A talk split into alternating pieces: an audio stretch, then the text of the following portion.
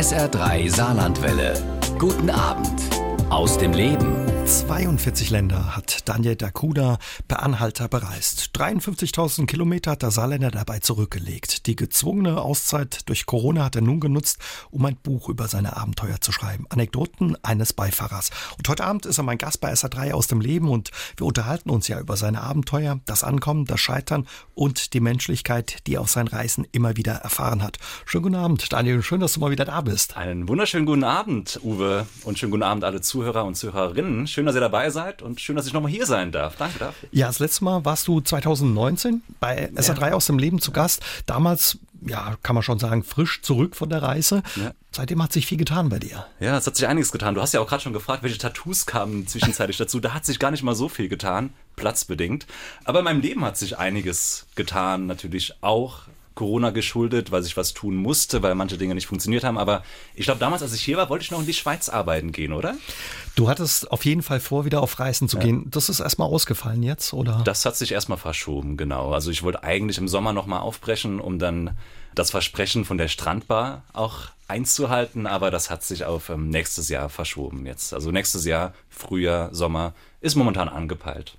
Wie schwer fällt es ja einem Weltenbummler wie dir, nicht auf Reisen gehen zu können? Eine Frage, die du wahrscheinlich häufig zu hören bekommst. Ja, tatsächlich. Ähm, klar, vermisst du es ab und zu, aber gleichzeitig muss ich auch sagen, mir geht's ähm, in Zeiten der Pandemie sehr gut hier in Deutschland, im Saarland, am Land, mit einem großen Garten. Es ist natürlich was, was fehlt momentan im Reisen. Nicht nur das Reisen, sondern auch generell dieser soziale Aspekt, der ja somit das Wichtigste beim Reisen auch war für mich.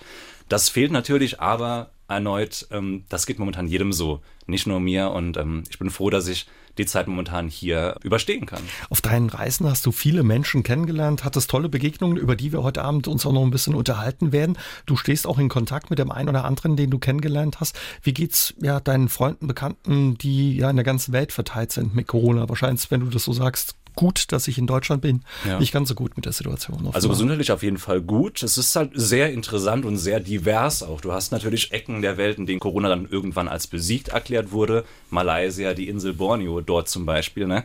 Und generell, klar, Inseln, da kannst du relativ gut abschotten. Hast du natürlich andere Ecken nochmal, gerade in Sambia, mein Kollege, da war Corona erstmal so gar kein Thema und ja, ja, ne, ist schon nix wobei es das auch hier in Deutschland leider gab. Eine gute Freundin von mir in Kanada, die wollte eigentlich mit ihrem Freund zusammenziehen, einem Franzosen, und die konnten es nicht, weil er kein Visum bekommen hat. Und jetzt sind sie quasi ersatzweise zusammen in die Dominikanische Republik und haben sich dort eine Wohnung geholt für ein Jahr. Bei dir hat Corona auch viel durcheinandergewirbelt. Du hast ja die vergangenen eineinhalb Jahre eine Show aufgebaut, Anekdoten eines Beifahrers, warst auch in, im Saarland viel unterwegs, aber auch im Rest äh, Deutschlands. Durch Corona musstest du jetzt erstmal umplanen. Trotz alledem, du hast dich nicht entmutigen lassen, hast ein Buch geschrieben, quasi aus der Show ein Buch gemacht. Das Buch ja erzählt eben nicht nur von deinen Abenteuern, ist toll geworden und macht auch viel Spaß Danke. zum Lesen, weil es regt auch ein bisschen zum Nachdenken an und lenkt den Blick so ein bisschen ja auf die wichtigen Dinge im Leben. Ja, wie sehr haben dir deine Erfahrungen da geholfen, von den Reisen um die Welt jetzt umzuplanen und sich auf die Situation einzulassen? Also ich denke, generell hat mich die Reise per Anhalter zumindest gelernt, mit einer gewissen Ungewissheit zu leben und die unter Umständen auch lieben zu lernen, im Sinne von, ich weiß nicht, was die Zukunft noch für mich bereithält. Nun ist Corona natürlich keine äh, Sache, keine Ungewissheit, die ich zu lieben gelernt habe. Aber ich habe gelernt, es zu akzeptieren, dass er, wie gesagt, auch eine Nummer ist, die uns alle betrifft. Ich habe eben ähm, zu dir ja auch gesagt, als wir draußen geredet haben, hätte ich mir jetzt ein Bein gebrochen und könnte deshalb nicht aufbrechen auf die Reise, hätte ich mich geärgert. Aber Corona ist, wie gesagt, eine Sache, die uns alle betrifft und da bringt es nichts, sich zu ärgern, sondern einfach zu akzeptieren, dass es so ist, wie es ist und das Beste natürlich draus zu machen. Daniel, lass uns noch mal auf deine Reise gucken. Für alle, die die Reise und deine Geschichte nicht kennen, du hast dich im April 2017 mehr oder weniger bei dir zu Hause plus minus vor der Haustür in Bergweiler bei Tolai ja an die Straße gestellt und bist auf Reisen gegangen per Anhalter. 42 Länder, habe ich gesagt. 53.000 Kilometer, fast eineinhalb Mal um die Erde. Wo warst du da überall unterwegs? Vier Etappen waren es. Ich muss dazu sagen, ich hatte ein bisschen geschummelt, als ich losgetrennt bin. Ich habe mich immer an eine Raststätte fahren lassen. Also ich habe nicht in Bergweiler angefangen. Aber ja, wo war ich gewesen? Das, ähm, das ist eine sehr ja, interessante Route, weil es irgendwie keinen roten Faden hat, weil ich dauernd wirklich meine Pläne umgeworfen hatte und dann so quasi zickzack viel durch Europa bin. Ich war viel in Asien unterwegs gewesen und war im Süden von Afrika durch fünf Länder getrennt. Aber wie gesagt, Europa und Asien, das waren beides Kontinente, auf denen ich relativ viel, glaube ich, gesehen hatte. Gute Kontinente, um als Tramper unterwegs zu sein? Afrika stelle ich mir schwierig vor. Ich glaube, jeder Kontinent ist gut. Also ich, ich, ich würde so, würd sagen, ganz ehrlich, am meisten Respekt habe ich später vor den USA, weil da würde ich mir, glaube ich, auch ein bisschen, ich glaube, das könnte so eine Nummer sein. Gerade wegen Waffen und da hast du ein sehr, die Polizei ist sehr streng gegen Tramper. Also ich bin mir sicher, dass das mit das anspruchsvollste Land zum Trampen irgendwann mal sein wird. Ähm, aber ansonsten ging es tatsächlich überall erstaunlich gut. Mhm. Das ist so ein Wunsch von dir noch, die USA? Also ich würde nicht sagen, dass die USA mein Wunsch ist. Es ist so das Land, das am untesten auf meiner, also das Wort gibt es nicht, aber ihr wisst, was ich meine, auf meiner Liste steht. Aber ich will von Kanada nach Chile nach Südamerika runtertrempen und da liegt die USA ja quasi auf dem Weg. Mhm. Und ja, ist natürlich auch ein Land, das mich trotzdem interessiert, um Gottes Willen. Du hast jetzt ja über deine Abenteuer, über deine Reise ein Buch gemacht. Wie entstand die Idee, ein Buch zu machen? War das wirklich Corona oder war das schon länger sowas, was ja in den Fingern gejuckt hat? Also ich hatte tatsächlich angefangen vor ein bisschen mehr als einem Jahr, im November, also vor Corona, da war das ja noch kein Thema gewesen. Dieser Buchschreiben-Gedanke war immer schon irgendwo, seitdem ich gereist bin, in mir drin. Man muss dazu sagen, das ist ja auch irgendwo naheliegend, wenn du viel unterwegs bist. Ich hatte einen Blog damals gehabt, dann war eigentlich eher die Frage so, wann schreibst du dein Buch? Und im November gab es dann einen privaten, ein privates Ereignis, das mich irgendwie so ein Ende sehen gelassen hat von dem Buch, weil bis dahin hatte ich immer das Gefühl, wenn ich jetzt ein Buch schreibe, dann liest sich das wie Teil 1 von einer Reise, die noch weitergeht und dann hoffentlich in Südamerika mit dieser Strandbar endet. Und das wollte ich nicht. Ich bin kein Freund von Teil 1 und Teil 2, aber durch ein privates Ereignis hatte ich dann an diesem Tag den ich im Buch auch als Gegenwartsebene mit reingenommen habe, hatte ich ein Ende fürs Buch vor Augen, eine abgeschlossene Handlung, die einen Bogen schlägt und habe mich deshalb im November dran gemacht mit mhm. dem Schreiben. Und wie lief es mit dem Schreiben? Dein erstes Buch? Mein erstes Buch, ja. Ähm, es lief sehr interessant. Es ist generell der Entstehungsprozess von einem Buch ist ja, denke ich, immer sehr interessant. Interessanter wahrscheinlich nochmal, wenn das Amateure wie ich machen, ähm, die sowieso. Ich war ein Mensch, der ganz wenig Bücher gelesen hat. Ich habe ich habe zwei Bücher gelesen, bevor ich mein Buch geschrieben habe. Dann, als ich fertig war, habe ich gesagt, komm, jetzt lese mal was anderes so schreiben und habe mir dann in zwei Wochen fünf, sechs andere Bücher angeschaut und gelesen und hatte Spaß dabei. Aber als ich das Buch selbst geschrieben hat, hatte ich halt genau diesen Vergleichswert nicht. Ich wusste nicht, wie man das normalerweise tut. Und das kann natürlich ein Nachteil sein, hat aber auch den Vorteil, dass du uneingenommen, also unvoreingenommen schreibst. Du schreibst dir Dinge so, wie du sie schreiben würdest. Mhm. Und das hat an manchen Stellen dazu geführt, dass ich noch mal ein bisschen dran rumfallen musste am Ende, hat aber auch sicherlich einige interessante Ideen mitgebracht.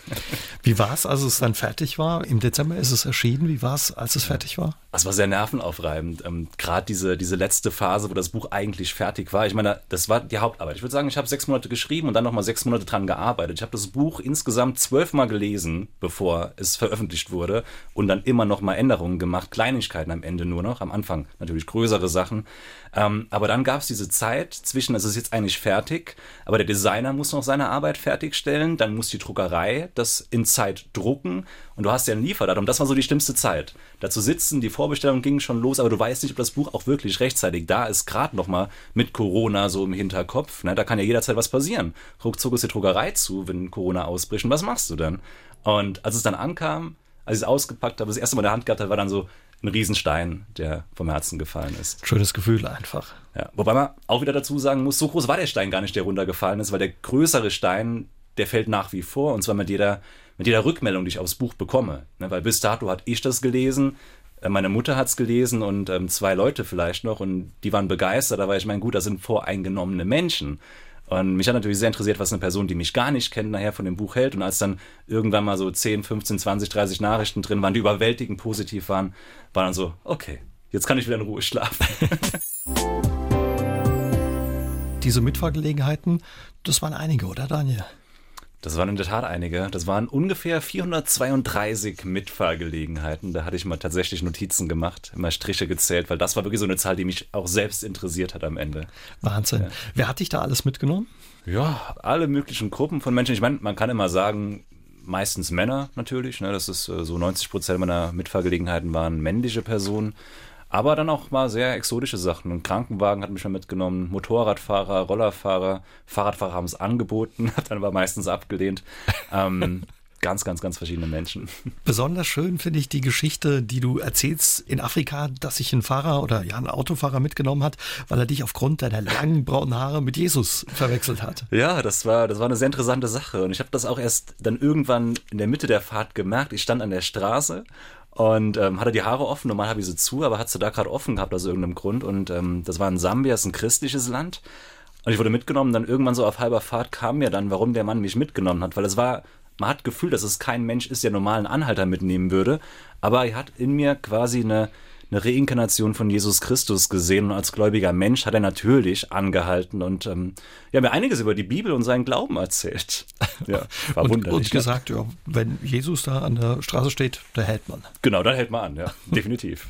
Wie kamst du überhaupt auf die Idee zu sagen, ja, ich tremp um die Welt? Der Gedanke wurde vor, oh je, ich bin auch nicht mehr der Jüngste, sechs Jahren tatsächlich geboren. Und zwar war das in Neuseeland, wo ich gezwungenermaßen getrennt habe aus finanziellen Gründen. Ich hatte wenig Geld und wollte irgendwie günstig reisen, aber aus diesem finanziellen Gedanken heraus wurde dann schnell die Ich liebe Trampen wegen den Menschen, die dich mitnehmen und dieser Menschlichkeit, die dir entgegengebracht wird, dieser Unberechenbarkeit im positivsten Sinne und ähm, ja, nach wie vor an der Straße zu stehen, für mich immer so ein kleines Gefühl von Freiheit.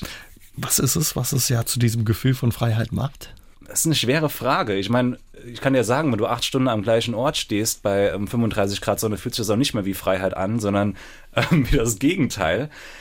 Aber ich glaube, das, das ist bei mir ähm, vor allem so diese, nicht zu wissen, wo du heute Abend schläfst, ob du heute Abend in einem Jacuzzi sitzen wirst oder ob du heute Abend neben der Straße in deinem Zelt übernachten wirst. Und das ist alles passiert.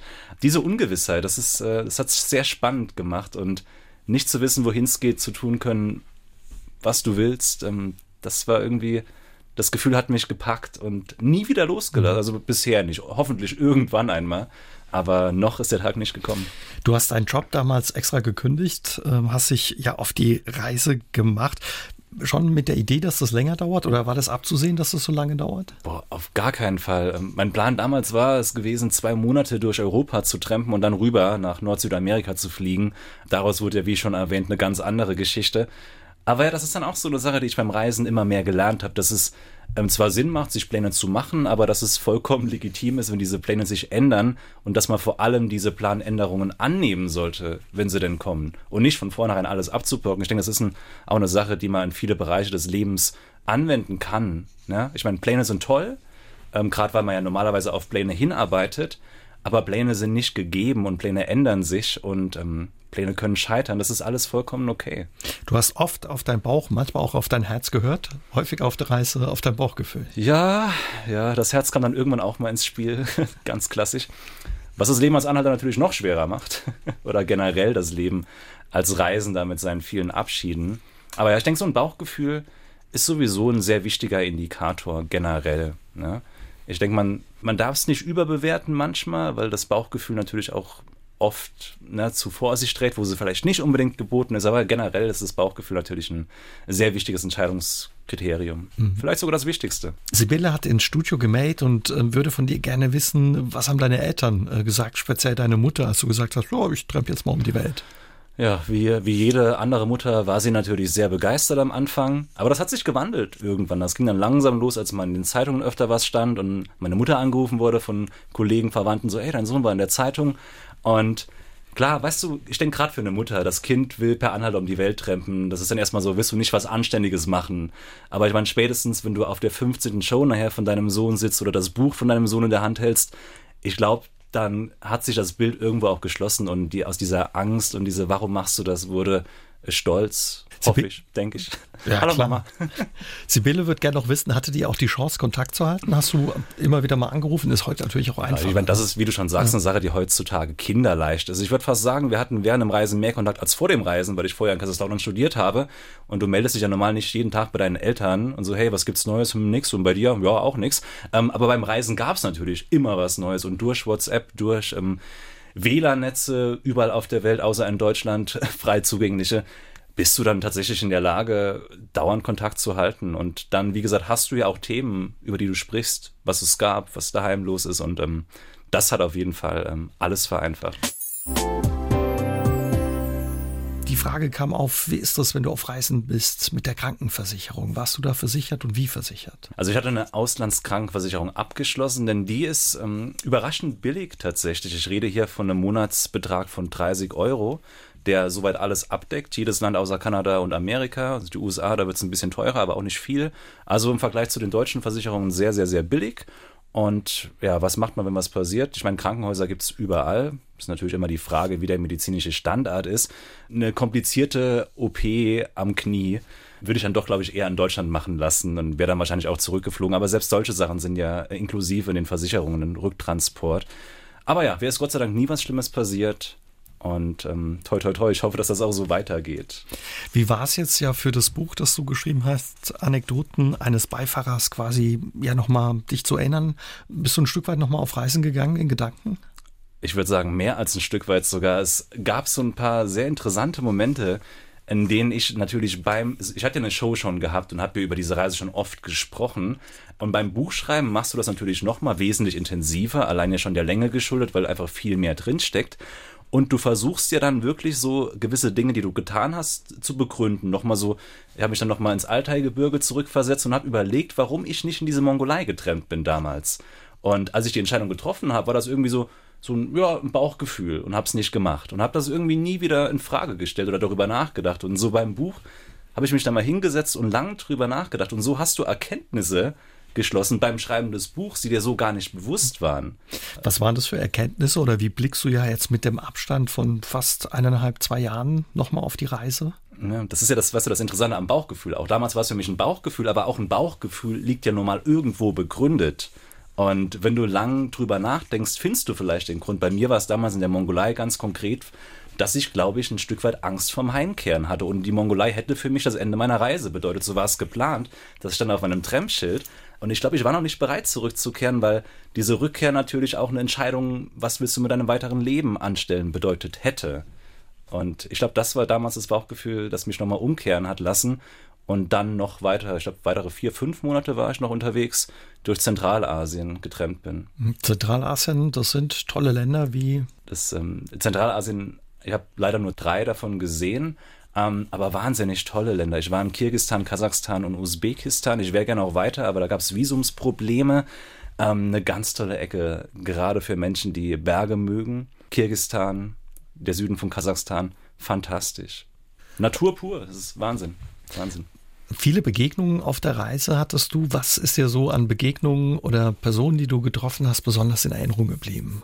Also die Personen, die mir am meisten in Erinnerung geblieben sind, das sind allesamt auch Personen, mit denen ich nach wie vor in Kontakt stehe. Das sind Menschen, die mich sehr inspiriert haben mit dem, was sie getan haben.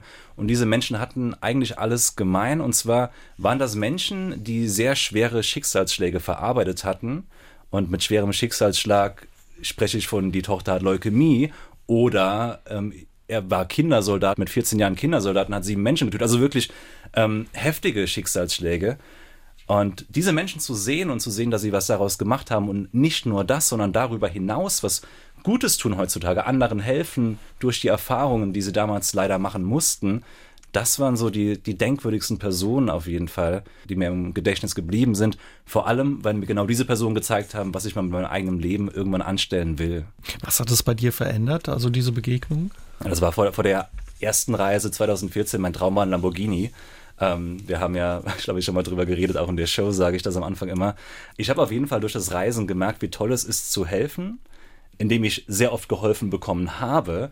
Und das ist auf jeden Fall eine Sache, die mich für den Rest meines Lebens begleiten wird. Das kann ich dir jetzt schon sagen. Bin ja auch in einem Projekt momentan aktiv, aber das wird natürlich kein Ende nehmen danach. Ähm, ich bin mittlerweile ein sehr bescheidener Mensch geworden und habe Lust nachher, spätestens wenn ich irgendwo ankomme in Südamerika, auch was aus dieser Reichweite zu generieren an Projekten. Ich weiß ja noch nicht, was es sein wird, weil ich ja noch nicht weiß, wo ich leben will. Aber es findet sich immer was, ähm, wo du helfen kannst. Mhm. Was sind das für Projekte, die du angeschoben hast? Damals in Sambia beim Trampen hat mich ein, ähm, ein Mann eingeladen, der Kinder unterrichtet hatte. Und wir haben, er hat das daheim in seiner eigenen Wohnung gemacht, Kinder, deren Eltern kein Geld für eine normale Schulausbildung hatten. Und wir hatten mit den Erlösen aus der Show und jetzt mit den Bucherlösen ähm, angefangen, eine Schule zu bauen. Wir hatten Grundstück gekauft und der Bau ist auch sehr weit fortgeschritten mittlerweile. Es gibt Bilder auf meiner Homepage zu sehen. Das Dach ist drauf, die Böden werden gerade gemacht, wobei momentan ist gerade monsunartiger Regen dort unten, ist momentan also ein bisschen ähm, stocken geblieben, aber das wird bald weitergehen und ähm, ich freue mich natürlich mhm. riesig mhm. darauf. Also bei deinen, deinen Live-Shows hast du Geld gesammelt, eben um das Projekt zu unterstützen. Was sind das für Summen, über die wir da sprechen? Äh, lächerlich kleine Summen im Vergleich. Wir hatten ein Grundstück damals gekauft für 1000 Euro. Und ich würde sagen, am Ende wird dieser Bau der Schule vielleicht 10.000 Euro in Summe gekostet haben. Klar, viel Geld, aber seien wir ehrlich, 10.000 Euro für, für ein Gebäude mit, mit vier Räumen und einem Grundstück ja, das ähm, ist eine andere Relation, als es das hier hat, natürlich. Ne? Und was bedeutet das für die Kinder, dass sie jetzt quasi eine Schule mit Dach oder demnächst eine Schule mit Dach über dem Kopf haben werden? Ich, ich bin sehr gespannt, ich kann es dir gar nicht sagen. Ich schätze, die werden erstmal, also ich meine, wenn ich mich daran erinnere, wie die Kids damals aus dem Häuschen waren, also in meinem Zelt spielen durften, kann ich mir nicht vorstellen, was die mit einer Schule anstellen. Aber ja, ich glaube, es wird eine, eine sehr schöne Nummer und auch vielleicht für, ich das wird ja auch immer größer, mittlerweile sind es 30, 35 Kinder, das ist ja eine Sache, die sich auch rumspricht, dass es da eine Schule auf einmal gibt, in der Kinder kostenfrei unterrichtet werden. Und vielleicht hast du ja so viele Kinder am Ende dort, die niemals zu einer Schule gegangen wären, anders, weil sich sowas irgendwie rumspricht. Und ähm, bin sehr gespannt, wo die Reise dorthin geht. Also Sie haben auf jeden Fall die Möglichkeit, ja, einen Schulalltag zu erleben oder in die Schule zu gehen, was vorher nicht selbstverständlich war, durch genau. eine Unterstützung genau. durch das Geld, das meine, du gesammelt durch den, hast. den guten Ivo auch, der muss hier auch mal erwähnt werden, der natürlich von dieser Show finanziert wird, aber der sich da unten den ähm, Hintern aufreißt und das Projekt verwirklicht. Das ist eine Privatperson, die noch nicht mal ein Konto hat. Das ist eine ganz tolle Sache, ein ganz toller Mensch und wie gesagt, auch er einer von denen, die mir ähm, gezeigt haben, ja, wohin das Leben führen soll. Er hat eine Sache, das ist mir im Gedächtnis geblieben. Ich habe mit ihm drüber geredet. Er hat vorher einen normalen Job gehabt und hat so natürlich wesentlich weniger verdient, nämlich erstmal gar nichts, nur was Leute gespendet haben. Und ich frage ihn so, hör mal, vermisst du das alte Leben manchmal? Da, wo du Geld hattest noch? Und er sagt, ja, manchmal, aber dann sehe ich jeden Morgen die Kids hier auftauchen, die eine halbe Stunde vor Schulbeginn schon da sind, weil sie sich freuen, hier sein zu dürfen. Und ich weiß, dass das genau die richtige Entscheidung war. Und ich meine, wenn dir jemand sowas erzählt, hör mal, dann, ähm, ja, es ist schön. Schön, dass es so Menschen gibt. Daniel, du warst viel unterwegs an ganz unterschiedlichen Orten und erstaunlicherweise hast du in den seltensten Fällen Geld für Übernachtungen gebraucht, weil die Leute dich eingeladen haben. Genau. Das war auch eine, eine wahnsinnig, es ist nach wie vor eine sehr surreale Zahl für mich, wenn ich, wenn ich die Zahl sehe. Ähm, es waren 135 Menschen auf dieser Reise, die mich kostenfrei bei ihnen übernachtet haben lassen und das klingt immer so ein bisschen hart, die mich eingeladen haben zu sich. Ähm, und allein das schon zu sehen, ne, es war Wahnsinn, wie, wie offen die Menschen in aller Welt, ja, das war ja auch nicht mal auf ein Land beschränkt, sondern überall, egal ob Deutschland oder Kirgistan, ne, das war fantastisch. Erzähl uns von der Begegnung zum Beispiel in Kirgistan. In Kirgistan, wo habe ich da? Da habe ich, da habe ich beim Wandern sogar, da war ein Mann, der hatte noch ein kleines Häuschen irgendwo in den Bergen und eigentlich war schon keiner mehr am Wandern, weil es äh, zu viel geschneit hat. Aber ne, habe mich ja wie immer sehr gut vorher informiert und hatte gar keine Ahnung davon und bin dann trotzdem hochgelaufen und oben hatte er noch mit er war der Einzige, der noch da war in diesem Dorf, weil er seine Pferde noch da hatte und die auf Futter gewartet haben. Und ähm, so habe ich dann bei ihm zwei Nächte in seiner Hütte übernachtet, an einem, an einem Kamin. Ja. Du hast auch Couchsurfing häufig gemacht.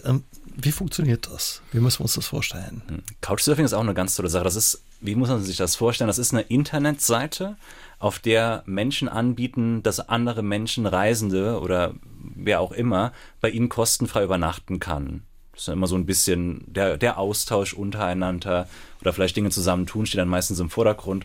Übrigens auch eine ganz tolle Sache, die man in Deutschland machen kann, vielleicht nicht gerade in Zeiten der Corona-Pandemie, aber ich hatte 2019, bevor der ganze Spaß losging, ich glaube in dem Jahr acht Gäste in Bergweiler.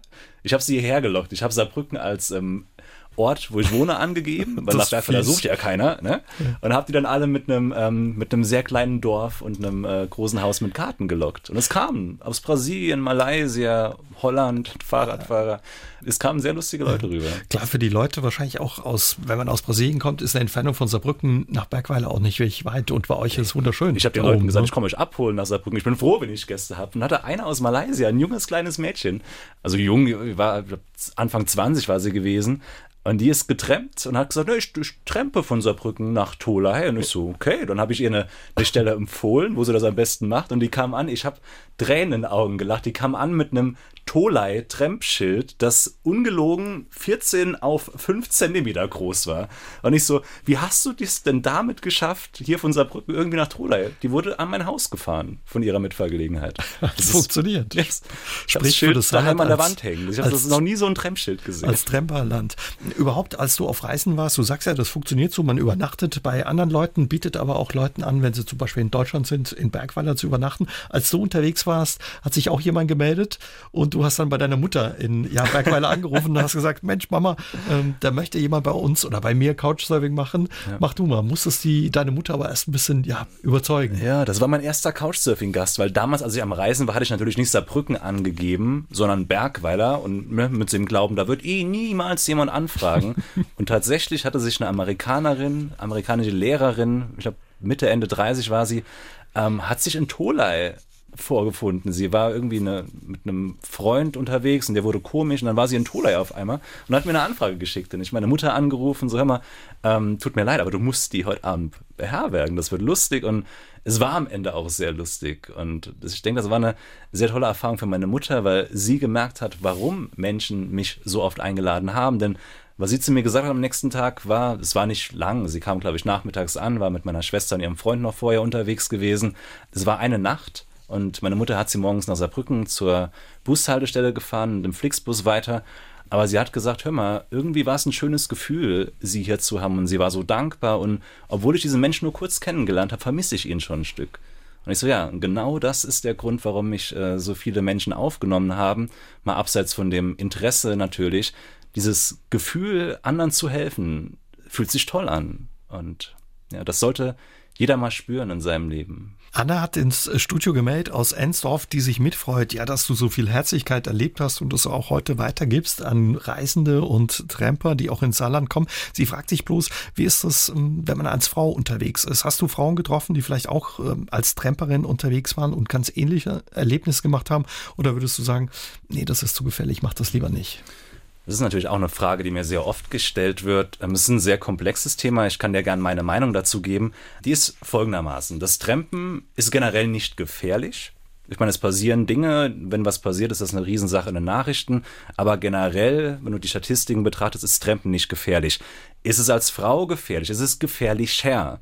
Ich würde mal sagen, wenn das Trampen als Mann nicht gefährlich ist, ist das Trampen als Frau immer noch nicht gefährlich, aber ein bisschen gefährlicher ganz schweres Thema, aber eine Sache gebe ich immer gern mit. Wenn du selbst Angst hast, ein schlechtes Gefühl hast, gerade als Frau, aber auch als Mann natürlich, dann tu es nicht alleine, nicht weil dir was passieren wird, sondern weil es kein schönes Gefühl sein wird. Stattdessen such dir eine Begleitung, trampt zu zweit, wenn ihr es dann machen wolltest, trampen und ähm, sammelt so eure ersten Erfahrungen und dann wird man relativ schnell merken, ob man sich auch allein in diesem Auto wohlfühlen würde oder ob man es eben nicht würde. Hm. Bist und du über die Jahre auch sicherer und selbstbewusster geworden? Definitiv. Ich meine, das ging bei mir relativ schnell. Ich hatte direkt am Anfang von vorne weg schon so tolle Erfahrungen. Das hätte natürlich auch anders laufen können, wenn meine, meine zweite Mitfahrgelegenheit eine ganz schlimme Erfahrung gewesen wäre. Und klar passiert das, es passiert auch Männern leider, dann wäre das mit Sicherheit ganz anders verlaufen. Aber dadurch, dass du nur positive Erfahrungen machst und die machst du halt normalerweise ja, diese positiven Erfahrungen, bist du irgendwann an einem Punkt, wo du selbst sagst, ey, selbst wenn da jetzt mal eine negative Erfahrung kommt, mal abseits von der ermorde dich, ich meine, da brauchen wir nicht drüber zu sprechen, dass du dann irgendwann einen Punkt hast, dass du sagst, selbst diese negative Erfahrung, wenn es dir denn gibt, irgendwann mal, die kann diese positiven Erlebnisse nicht ausstechen. Daniel, dein Buch ist ja kein ja, klassisches Reisebuch.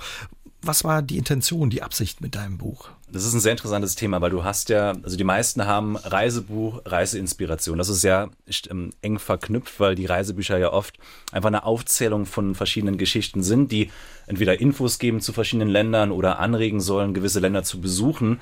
Und ähm, ja, ich meine, klar gibt's das auch in meinem Buch. Ne? Ich meine, Infos gibt's immer mal wieder. Jetzt, man sollte keinen Reiseführer erwarten, natürlich. Aber du hast natürlich Leute, die sich wohl inspirieren lassen im Sinne von Aufbrechen, Reisen. Vielleicht als Tremper auch gerade, ja.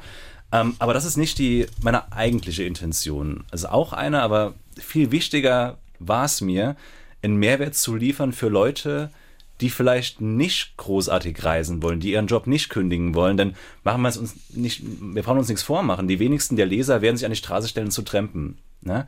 Ähm, aber das war das Interessante. Dadurch, dass ich die Live-Show ja damals schon hatte, habe ich gemerkt, dass diese Geschichten von den Menschen, die mir geholfen haben, anderen Leuten, die davon hören, auch helfen können in den verschiedensten Bereichen. Und das war meine Intention. Ähm, es ist ein sehr vielschichtiges Buch, in dem viele Themenfelder abgedeckt werden.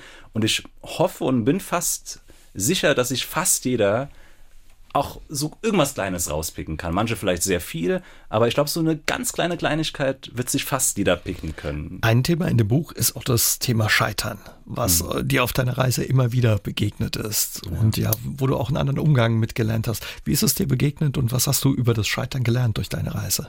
Ja, das Scheitern ist sowieso auch das Wort allein schon im Deutschen ist ein sehr hartes Wort, das einen sehr negativen Klang hat. Ne? So wird es ja auch in der Gesellschaft genutzt. Scheitern ist was sehr Negatives und ich habe irgendwann so gesagt, hört mal, nur jemand, der noch nie Risiken eingegangen ist, kann noch nie in seinem Leben gescheitert sein.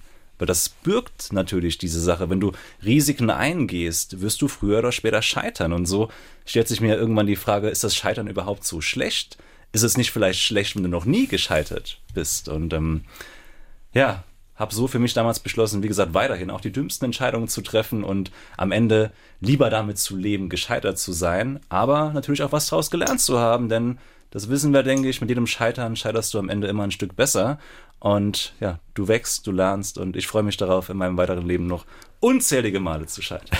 Du bist inzwischen auch als Speaker unterwegs, also hältst Vorträge, teilweise auch vor Managern. Hast du ähm, bei denen auch über das Scheitern gesprochen und wie, wie waren die Reaktionen da? Ich habe das einmal gemacht, also das ist nicht meine neue, meine neue Branche, aber ich wurde einmal von einem Freund gefragt, ob ich auf sowas Lust hätte und ich so, du, ich bin bei jedem Spaß zu haben und bin auch immer sehr interessiert, wenn es neue Sachen sind. Ähm, ich sehe mich nicht in dieser Schiene, aber es war sehr interessant, mal, wie gesagt, von einem, von einem Publikum, das, ein Publikum aus Jungunternehmern und Unternehmerinnen, von meinen Reisegeschichten zu erzählen, vom Trampen, das auch ein bisschen lustig zu machen. Und ähm, war sehr überrascht, dass auch da ein sehr, sehr, sehr positives Feedback kam. Und gerade auch diese Scheitern-Nummer, das, das waren Sachen, die sehr gut ankamen und habe ein paar Nachrichten bekommen von Leuten im Nachgang, die meinten so, ey, ich habe sehr viel mitnehmen können von diesen 20 Minuten, in denen du vorne geredet hast. Ich gesagt, hey, dann komm mal auf eine Show, da hast du drei Stunden den gleichen Quatsch. Vertrauen ist auch sowas, ähm, auf das du nach der Reise anders blickst. Wie hat sich da der Blick von dir verändert? Ja, Vertrauen ist auch ein ähnliches Thema. Es macht, das Leben ist wesentlich lebenswerter, wenn du vertraust. Aber wenn du vertraust, oder je mehr du vertraust, desto höher ist die Chance, dass dein Vertrauen missbraucht wird. Und dann, du hast halt also diese Gleichung und jeder Mensch muss für sich selbst entscheiden, was ihm lieber ist. Nicht zu vertrauen und somit auf sehr viele Facetten des Lebens zu verzichten, dafür aber auch nicht verarscht zu werden, dass Vertrauen nicht missbraucht wird. Oder vertraust du und machst ganz viele tolle Erfahrungen und lebst damit, wenn eventuell eine der Personen dein Vertrauen ausnutzt. Und ich habe Menschen getroffen, einige, bei denen das genauso war, die unendlich viele tolle Erfahrungen hatten. Und dann war diese eine Person, ähm, von der sie verarscht wurden, beklaut wurden, was auch immer. Aber wie gesagt, diese Waage war ganz eindeutig im Positiven. Daniel Dacuna nimmt uns heute Abend bei SA3 aus dem Leben mit ja auf eine besondere Reise. Er ist zwei Jahre um die Welt getrennt. Klingt abwechslungsreich und toll, aber ist es wirklich immer so toll oder? Nicht immer, natürlich, ne? wie, wie das ganz normale Leben auch. Du hast immer mal gute, schlechte Tage, du hast beim Trampen natürlich erstmal die, diese körperliche Anstrengung oder das lange Warten, das oft eine Rolle spielt. Aber generell eine Sache, die du beim Reisen oft hast, beim langen Reisen, ähm, diese physische Komponente im Sinne von, du bist eigentlich immer ein Stück weit allein, auch wenn du Millionen Menschen kennenlernst. Du hast nie einen engen Freund bei dir und eigentlich sind alle Beziehungen, alle Personen, die du triffst, immer nur temporärer Natur und das nagt irgendwann sehr an deinem Kopf und an deiner an deinem Körper auch tatsächlich. Also Abschied das, nehmen ist so ein Thema auch immer wieder. Ne? Ja. Und das ist ja, Abschied nehmen ist generell immer ein Thema und beim Reisen hast du das multipliziert mit ähm, 400 Zumindest anzahlmäßig. ja, aber ich meine, auch das lernst du natürlich. Du lernst ähm, loszulassen, auch wenn es manchmal nach wie vor sehr weh tut. Also dieser Schmerz geht nicht weg, aber du lernst ähm, damit umzugehen und das auch zu akzeptieren ein Stück weit und vielleicht dadurch am Ende noch mehr ähm, im Hier und Jetzt, im Moment zu leben. Auf deiner Reise hat sich ja auch dein Blick, wenn es um den ersten Eindruck geht, äh, verändert. Wie hat er sich verändert? Die ersten Eindrücke, das ist eine sehr, sehr, sehr schöne Sache und die wird man gefühlt auch kaum los. Du kannst natürlich lernen, keine Vorurteile zu haben. Ich denke, das ist ganz wichtig. Aber diese ersten Eindrücke müssen ja keine Vorurteile sein. Aber das ist auch eine Sache, die lernst du natürlich, je öfter dir das ähm, passiert, dass du eine Person siehst, du schätzt diese Person so und so ein und am Ende ist es ganz anders. Mir ist es oft passiert. Ich hatte mal einen Mann, der hat mich mitgenommen, wo ich dachte, der, der hat mich mitgenommen in einem alten Auto, hinten Bretter drin, der hatte Badeschlappen an und ein Star Wars T-Shirt und der hat mich mitgenommen. Es stellte sich heraus, dass dieser Mann drei Sportwagen zu Hause hat, Apfelsaftfabriken, er hat mich noch mitgenommen in eine, stinkreich war. Er war einer der bekanntesten Drohnenfotografen des Baltikums, hat dort mit dem Präsident von, von Estland war das, eine Audienz gehabt wegen seinen Drohnenbildern. Das, Wahnsinn. Ich hat einen, der, der sah aus, als wäre er gerade vom Angeln gekommen. Es kam dann raus, er hat freiwillig beim Militär mitgeholfen und war ein Physiker, der die erste estische Drohne ins All geschickt hat, mit dort geholfen hat, dort Berechnungen gemacht hat. Das ist so, was? Erste Eindrücke sind sehr lustig manchmal. Und was hast du ja für dich da mitgenommen äh, aus diesen Erfahrungen und Begegnungen? Ich denke, es ist vollkommen legitim, erste Eindrücke zu haben und sich überraschen zu lassen. Jeder hat einen ersten Eindruck von einer Person. Ich meine, wenn Leute mich sehen, ähm, haben die auch erstmal einen ersten Eindruck, der, ich glaube, oft gar nicht mal so positiv sein wird. Klar, mit deinen Aber, vielen Tattoos. Genau, auch, ja. Ein Krimineller. Gib mir Mühe. Aber ganz wichtig natürlich, du darfst Eindrücke, erste Eindrücke niemals Vorurteile werden lassen. Und das ist eine ganz, ganz, ganz wichtige Sache. Ja, wenn du jemanden siehst und du hast einen Eindruck, oh, der ist tätowiert, ähm, darfst du auf keinen Fall annehmen, dass er kriminell ist und dich beklauen will, dass es eine Person ist, mit der du nichts zu tun haben willst, sondern, ich meine, du siehst mich und wirst wahrscheinlich davon ausgehen, dass ich nicht bei einer Bank arbeite. Das ist ein Eindruck, das ist vollkommen okay. Aber zu folgern, der sieht so aus, als wäre der dumm in der Birne, das ist ein Vorurteil, das wäre dumm. Wie war es eigentlich ja mit der Kommunikation? Klar, vielerorts in vielen Ländern sprechen die Menschen, äh, kann, kommt man gut mit Englisch durch. Hm, wie ist es aber zum Beispiel in Russland oder auch in einigen Ecken Asiens oder Afrikas? Ja, also das gemeinsame K wird dann oft sehr rudimentär, sehr Gerade Russland, du sagst ja auch, du hast es ja im Buch gelesen, das war somit das Land, in dem ich die, die größten Sprachbarrieren hatte. Und es ging so weit, dass ich, ich glaube, zwei Wochen lang am Ende von meiner Russlandreise mit keiner Person reden konnte. Wirklich mit keiner Person. Auch nur nicht mal im Ansatz. Ein bisschen mit Google-Übersetzer, das hilft oft, schafft aber auch oft Missverständnisse, wie man im Buch erfahren wird an ein paar Zum Stellen. Beispiel? Zum Beispiel ähm, Grenzbeamte in Jordanien, die mir Glück und Kekse wünschen oder ein Mann, der mich zu einer hübschen jungen Frau bringt, die sich nachts gut um mich kümmern wird. Ja, das, das sind so Google-Übersetzer-Sachen, die dann am Ende vielleicht auf was anderes hinauslaufen, als was man erwarten würde. Oder vielleicht auch nicht. Ja, ich baue gerade Spannung auf, ja. Selina hat sich bei uns gemeldet und ähm, sie fragt, wie war das mit dem Thema Religion auf Reisen? Gab es da Probleme oder vielleicht auch schöne Erlebnisse? Generell, ich meine, das habe ich vorher erwartet, ist es, denke ich, schon mal eine schöne Einsicht zu sehen, dass Religion keinen Grund, also es war, Menschen aller Religionen haben mir geholfen. Ich konnte keinen Unterschied ausmachen im Sinne von, die Religion war unfreundlicher als die andere. Ich selbst ähm, habe meinen Glauben ich, ich, will nichts verraten für Leute, die das Buch lesen, aber ich habe äh, hab mich mit Glauben beim Reisen zu, auseinandergesetzt und kam auch zu einer Einsicht für mich persönlich. Wie gesagt, ich will darüber nicht reden hier. Das wird ähm, zu viel vorwegnehmen, denke ich, für Leute, die das interessiert. Das, was ich gelernt habe, ist so, hör mal, ich meine, das war auch was, was ich vorher schon wusste. Religion spielt genauso wenig wie Hautfarbe oder Nationalität eine Rolle. Es gibt immer tolle Menschen und es gibt auch immer Menschen, die eben das Gegenteil sind, egal woher und an wen sie glauben. Und Selena wüsste gerne noch, ob du ja sowas wie ein Lebensmotto oder ja einen Lebenssatz hast, der dich begleitet. Ja, mein Lebensmotto, Hakuna Matata, mach dir nicht so viel Sorgen, mein Lieblings-Disney-Film. Falls euch Daniel Dacuna auch irgendwo bekannt vorkam, so der Klang, das habe ich mir damals von Hakuna Matata geborgt, eine Alliteration draus gemacht. Daher Dacuna. Macht dir keine Sorgen, ich denke, das ist eine Lebensweisheit, die sehr wichtig ist. Man soll Dinge nicht immer überdenken und sich nicht immer zu viel Sorgen machen und von dem Worst-Case-Szenario ausgehen. Viele sind ja, wenn sie auf Reisen gehen, daher so auf der Suche nach etwas, nach dem Sinn des Lebens, der großen Liebe. Nach was warst du auf der Suche? Puh, ich war auf, auf der Suche nach einigem, würde ich fast behaupten. Ich wusste damals nicht wirklich, nach was genau ich suche. War auch nicht weiter tragisch, weil mich viele Dinge gefunden haben, auch ohne dass ich danach gesucht habe viele Dinge auch noch nicht. Aber ich meine, das ist ja auch, glaube ich, so die menschliche Natur, dass viele, also fast jeder auf der Suche nach gewissen Dingen nach wie vor ist, auch was, was uns antreibt. Aber eine Sache habe ich gelernt beim Reisen, das ist sehr interessant, denke ich. Und zwar habe ich viele Menschen getroffen, die gereist sind, weil sie, weil ihnen irgendwas nicht gefallen hat in Deutschland und das Reisen quasi als Antwort genommen haben, hergenommen haben. Und ich war irgendwann zu der Einsicht gekommen, dass das Reisen eben keine Antwort ist, keine Lösung ist, sehr wohl aber dabei helfen kann, die richtigen Fragen zu stellen. Und warum ist das so? Wenn man diesen Gedanken weiterdenkt, Du hast beim Reisen sehr viel Kontakt mit fremden Menschen, du redest viel, du lernst verschiedene Charaktere kennen, du hast Kontakt zu verschiedenen Nationalitäten, zu verschiedenen Religionen und natürlich kannst du so sehr leicht deinen Horizont erweitern. Aber jetzt kommt die Gegenfrage, was hält dich in Deutschland ab, genau das zu tun? Hab letztens mit einer Freundin geredet, die meinte so, so kam gerade zurück und hat genau das so sehr vermisst in Deutschland. So hör mal, du bist ja deines eigenen Glückes Schmied. Du wohnst in einer Großstadt, es gibt so viele Gruppen an Menschen, du kannst sehr viel, jetzt wie gesagt, Corona, eine Ausnahmesituation, aber generell, es gibt so viele Gruppen, es gibt Couchsurfing, du kannst Menschen kennenlernen, du kannst vieles, was du auf einer Reise hast, auch hier in Deutschland haben. Und Reise als Lösung, du hast nicht nur diesen Kontakt mit Menschen, du hast auch viel Zeit, über dich selbst nachzudenken. Klar, wenn du irgendwo allein in deinem Zelt liegst, denkst du viel über dich nach.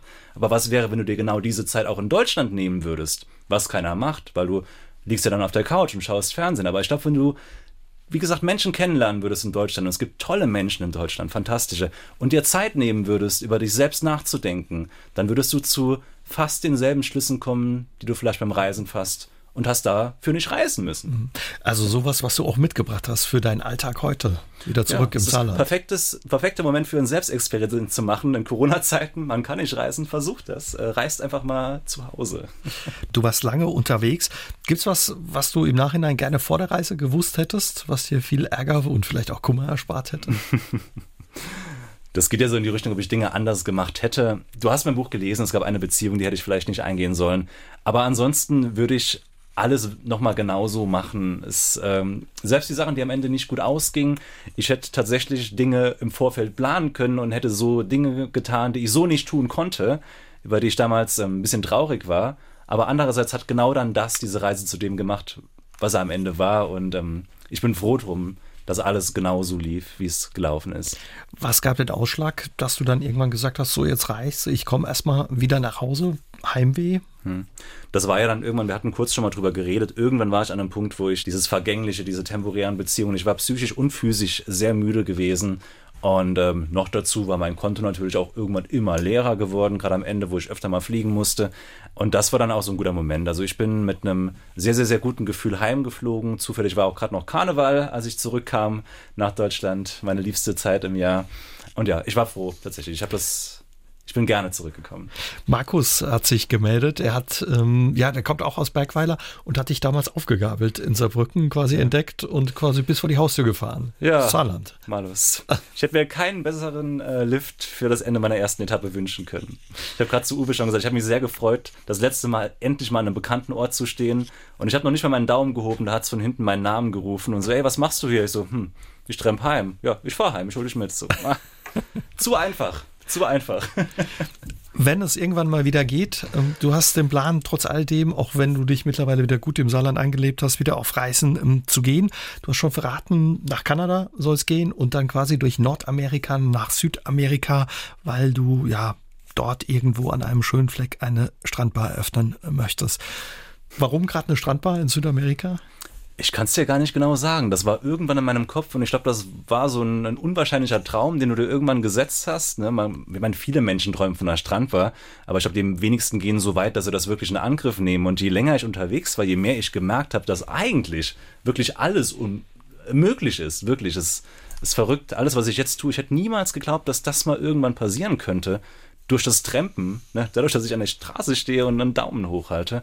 Also ja, warum sollte nicht auch eine Strandbar möglich sein? Und ich glaube, es ist noch darüber hinaus viel, viel, viel, viel mehr möglich. Und ich bin sehr gespannt darauf, genau das herauszufinden. Und ich freue mich darüber, dass ich noch nicht weiß, wie es weitergeht, dass diese Ungewissheit nach wie vor da ist und freue mich drauf. Wie soll sie aussehen, deine Strandbar? Schon eine Idee? Ziemlich schön auf jeden Fall. Sehr viele. Eine ernsthafte Antwort. Ich kann es dir nicht sagen. Sie soll am Strand sein, das ist sehr wichtig. gern Sandboden. Ich liebe Sandboden. Ähm, hat auch den Vorteil, dass man einfach alles runterkehren kann. Es soll sehr urig aussehen. Ich hätte gern so ganz viel verschiedene Möbel, ganz viel warme Farben, Kerzen. Oh, ich habe so viele Ideen, da könnten wir eine eigene Show mitfüllen. Ja, es soll, das ist mir sehr wichtig, so ein Knotenpunkt aus Einheimischen, die da gern hinkommen, aber auch so ein paar Touristen, Reisende, die da hinkommen. Und das quasi diese beiden, weil oft hast du entweder Touris oder nur Einheimische, weil ich meine, das muss ja nicht sein. Man kann ja einfach eine Bar machen, die beiden Parteien gefällt und dann so einen Austausch schaffen. Quasi Couchsurfing in einer Bar. In der Bar, das klingt ja, gut. Ich denke Also, da würde ich sagen, Daniel, die äh, nächste, der nächste Besuch ist dann bei dir in der Bar in Südamerika, ich in der Strandbar.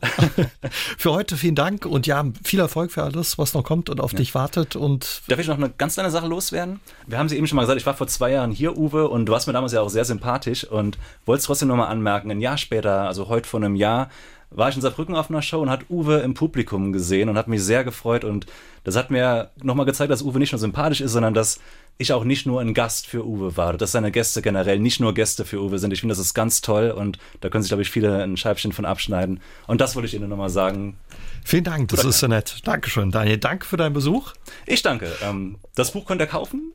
dakuna-shop.de seid ihr herzlich zu eingeladen, ein bisschen mehr über die Reise zu lesen.